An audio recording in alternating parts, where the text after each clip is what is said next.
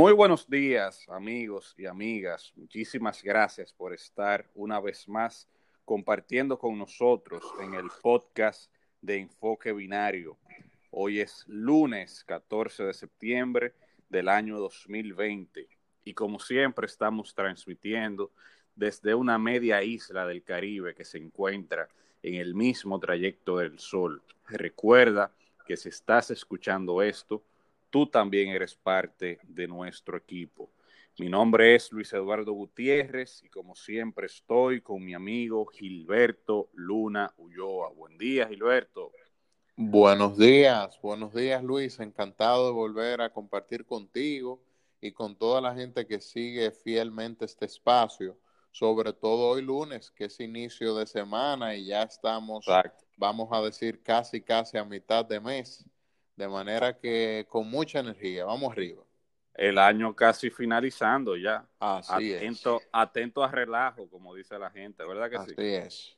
Bueno, mira, eh, muchas, muchas noticias para el día de hoy. Este fin de semana eh, fue bastante movido en cuanto a eso.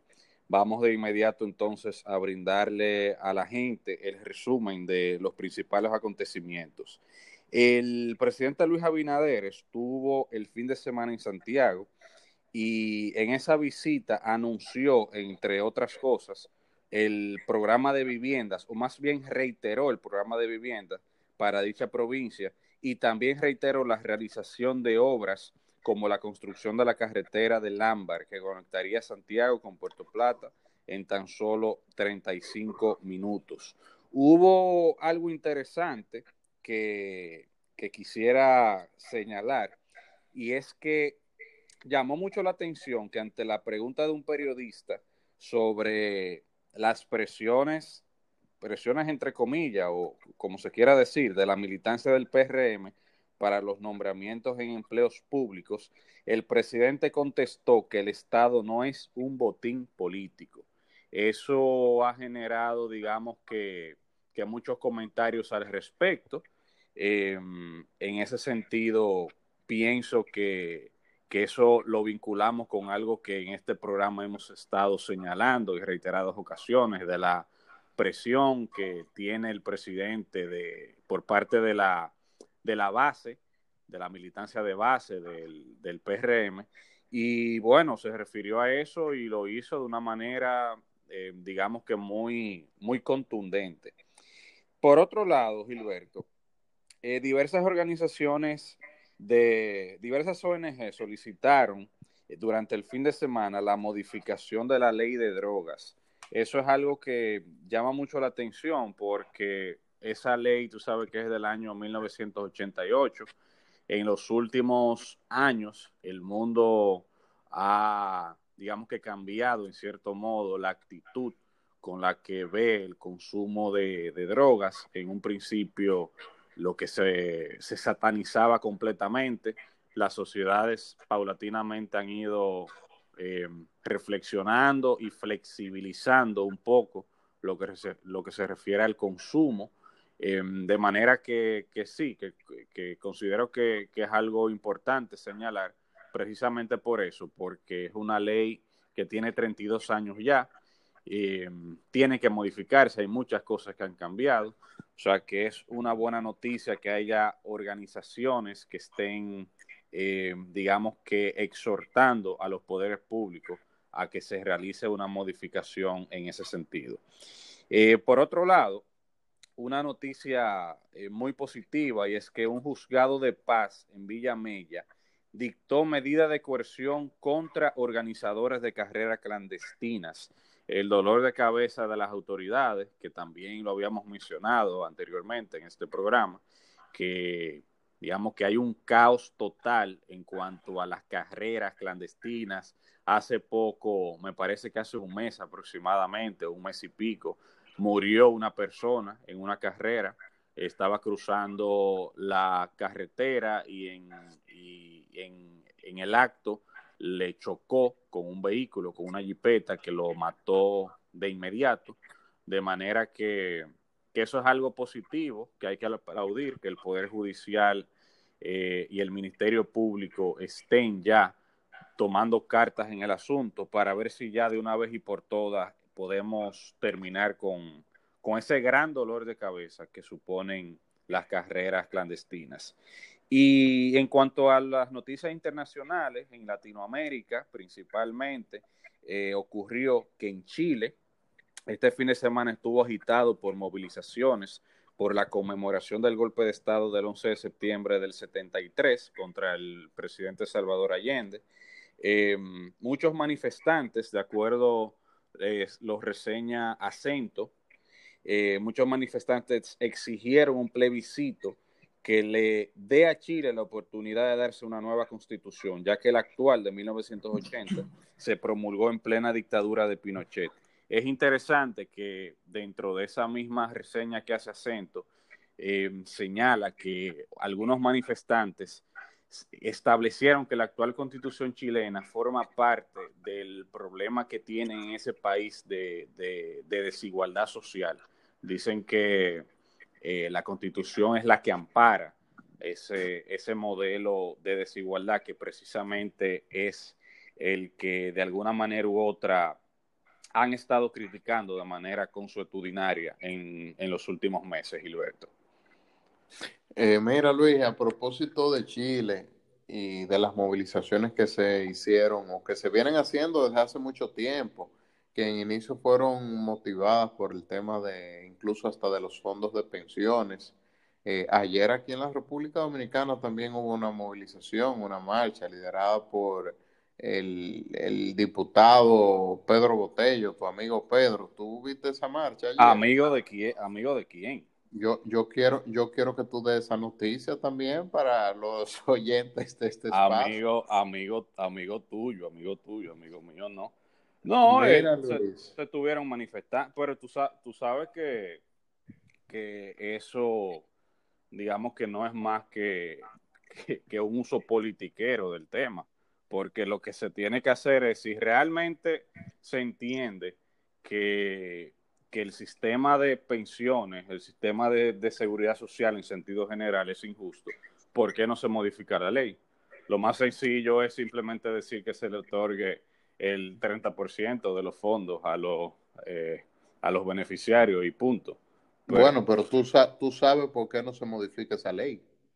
Claro, pero precisamente por eso te estoy diciendo, que, que él lo que está haciendo es, él lo que está haciendo es jugando con, primeramente jugando con la gente y, y en cierto modo siendo cómplice de esos sectores que no quieren que la ley se modifique. Porque eso es lo más fácil decir que simplemente se entregue el 30%, pero a él mismo que salga a, pedir la, modificación de la ley. Evidentemente, con los sectores que hay detrás, que son muy poderosos, es difícil. Por eso te digo que a mí me parece, mira, desde que todo eso ocurrió, yo estoy diciendo que ese señor, eh, en vez de estar en cierto modo criticando a esas empresas que se han beneficiado con miles de millones de pesos de esos fondos de pensión. Él, lo que está, él, él es un aliado de esos sectores. Eso, eso, está, eso está totalmente claro. Eso está totalmente claro. Eh, lamentablemente hay gente que, que lo sigue a él. Yo, yo apoyo a Pedro. Yo apoyo ¿Tú lo apoyas, Pedro? Ah, yo apoyo a Pedro, yo apoyo a Pedro. No, no, pues dale para allá. Óyeme, óyeme, Luis. Dale para allá yo quisiera, es, broma, mira, yo quisiera hablar unos minutos de manera muy breve sobre el encuentro que Luis Abinader sostuvo durante el fin de semana en, la provincia de Santiago. Desde el jueves eh, había o hubo un encuentro con empresarios y personas ligadas al, al mundo económico, de la actividad empresarial y comercial de esta provincia, en el cual estuvo presente el ministro de Interior y Policía, eh, Chu Vázquez. Tuvo ahí un encuentro en el edificio empresarial que está ahí en, la Avenida Las Carreras, como una manera de, de tener un encuentro personal con este sector, anunciar cuál era la política, cuál era la visión del gobierno, cuáles eran las necesidades urgentes que tenía Santiago, que tenía el Cibao y que tenía el país. recalcando incluso hasta el tema de, la corrupción, de la impunidad eh, y de una manera nueva de, de, gestión, de administración pública con la que viene Luis Abinader y pidiendo, vamos a decir, hasta colaboración de esos sectores, sobre todo en un momento de crisis eh, sanitaria y económica como la que está eh, afrontando la República Dominicana. Seguido a ese encuentro, que fue el jueves, vimos como el viernes en la tarde el presidente Luis Abinader se trasladó aquí a Santiago, eh, visitó varios hospitales para ver el estado, su remozamiento, algunos de ellos que tienen más de siete años en esta situación, como es el Hospital José María Cabral Ibáez, que es el, Hospital Regional de Salud. Y asimismo estuvo realizando otras visitas con dirigentes del PRM. Eh, el día de ayer estuvo haciendo una visita por el centro histórico de la ciudad de Santiago, eh, visitado y acompañado por, por, el empresario de esta ciudad, eh, Carlos Lora que conoce muy bien a los buhoneros de esta zona, esos negocios del centro de la ciudad. Pero también eh, sostuvo una reunión con su consejo de gobierno, eh, con empresarios tabacaleros de esta provincia, le prometió que los iba a seguir apoyando. Tú sabes que la industria tabacalera de Santiago es una de las mejores industrias del mundo. Eh, la capacidad de exportación de estos rubros ha ido aumentando y se ha ido perfeccionando con el tiempo. Y también tú señalabas ah, en las noticias que reseñabas al inicio de este espacio que también se comprometió con varias obras importantes, entre ellas la carretera del Ámbar. El presidente estuvo acompañado del ministro de Obras Públicas y de otras autoridades ahí en la circunvalación norte de Santiago y anunció que ese era un compromiso del gobierno de manera que no solamente Luis Abinader se ha quedado con el anuncio que hizo en, su toma de posesión, sino que además empieza a dar muestras de su compromiso para que a través de una alianza público-privada sea desarrollada esta importante vía de comunicación que estaría conectando a Santo Domingo con Puerto Plata a tan solo dos horas de distancia, pero también a Santiago con Puerto Plata alrededor de media hora, de 30 minutos, lo que sin lugar a dudas es un anuncio importante para Puerto Plata y para el turismo en sentido general. Pero el presidente no se quedó ahí, sino que también visitó eh, Cienfuegos e incluso entregó a varias personas eh, algunas viviendas que se habían reconstruido a tan solo un mes, casi un mes de haber eh, asumido posesión como presidente de la República Dominicana. Yo pienso que este es un ejercicio interesante del presidente. Ya el presidente lo había hecho en Pedernales, que se trasladó todo un fin de semana. Ahora lo hace a Santiago, eh, llevándose una carpeta de proyectos y de obras pendientes. Yo creo que eh, los ciudadanos de Santiago se sienten conformes con esta visita se sienten esperanzados. El mismo presidente reconoció y dijo que lo que a Santiago le había faltado era cariño y que él se comprometía a devolverle eso a Santiago. De manera que como persona eh, que vive en esta ciudad, que ama esta ciudad de Santiago, la verdad que me siento muy complacido con esa visita y pienso que el país en sentido general se debe sentir así, porque el presidente anunció que ese recorrido que hizo durante todo el fin de semana en Pedernales, que hoy lo hacía en Santiago, mañana lo empezaría a hacer en todas las provincias del país. De manera que estamos viendo en Luis Abinader, yo diría, Luis, que un nuevo estilo de gobernar, o su propio estilo. Todos los gobernantes tienen su impronta, su estilo. La del presidente Danilo Medina los domingos eran las visitas sorpresas pero vemos ahora cómo el presidente Luis Abinader todo un fin de semana se traslada a las provincias, escucha a los miembros de su partido, escucha a los comunitarios de esas ciudades, escucha a los empresarios, se reúne con su consejo de gobierno y no solamente conoce de manera directa las necesidades de la gente, sino que también tiene un contacto permanente eh, a través del cual comunica eh, cuál es la intención de su gobierno y lo que pretende hacer. Y yo pienso que eso es muy positivo, Luis.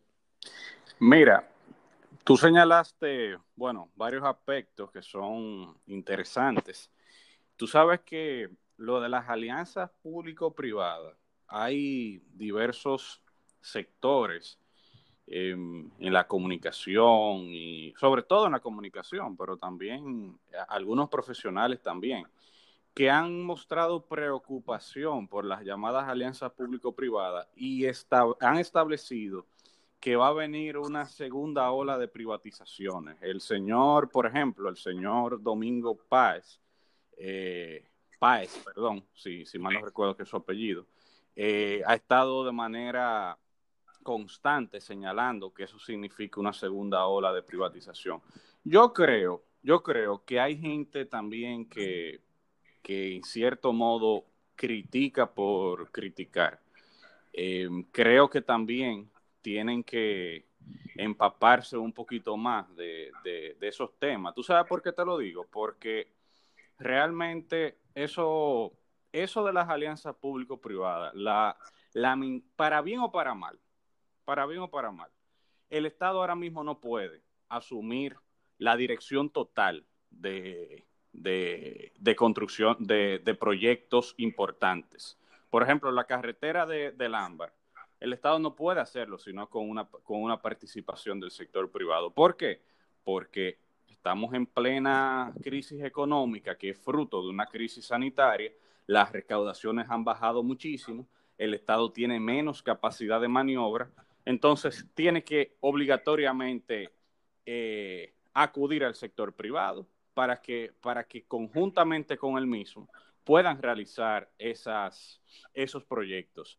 Creo que, que no, que eso no significa una segunda ola de privatizaciones como, como las realizó el, el gobierno de Leonel Fernández 96-2000.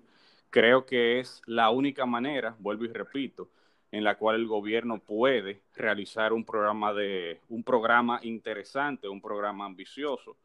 Eh, hay que estar conscientes de que en pleno siglo XXI el sector privado es importantísimo importantísimo, es un aliado del Estado para bien o para mal, vuelvo y señalo. Yo no estoy diciendo que eso sea al final lo ideal. Para mí lo ideal sería que, que el Estado como, como ente eh, representante, si se quiere, de la colectividad, pudiese asumir la totalidad de, de las obras importantes. Pero es que no se puede ahora mismo. O sea que lo digo porque ha habido mucha confusión en ese sentido. Hay mucha gente que, que ha dicho que eso significa privatización y, no es así, no es así. Eh, es bueno hacerle la, la, aclaración porque este programa afortunadamente se ha caracterizado por, por brindarle a la gente que nos escucha una, una opinión no sesgada y lo más objetiva posible. Y creo que eso es bueno repito, que se señale, Gilberto. Así es, Luis. Mira, llegamos al final de este espacio. El dictador vuelve a ponerle término de nuevo a este programa, Luis. Así es, así es.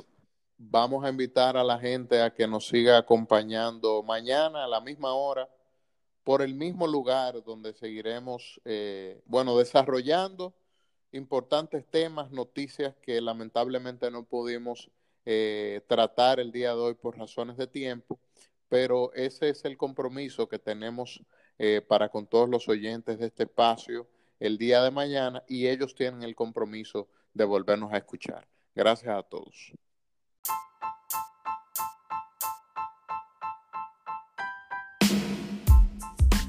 Enfoque Binario, un espacio destinado al análisis de los principales temas nacionales e internacionales que impactan directamente en la sociedad dominicana. Bienvenidos.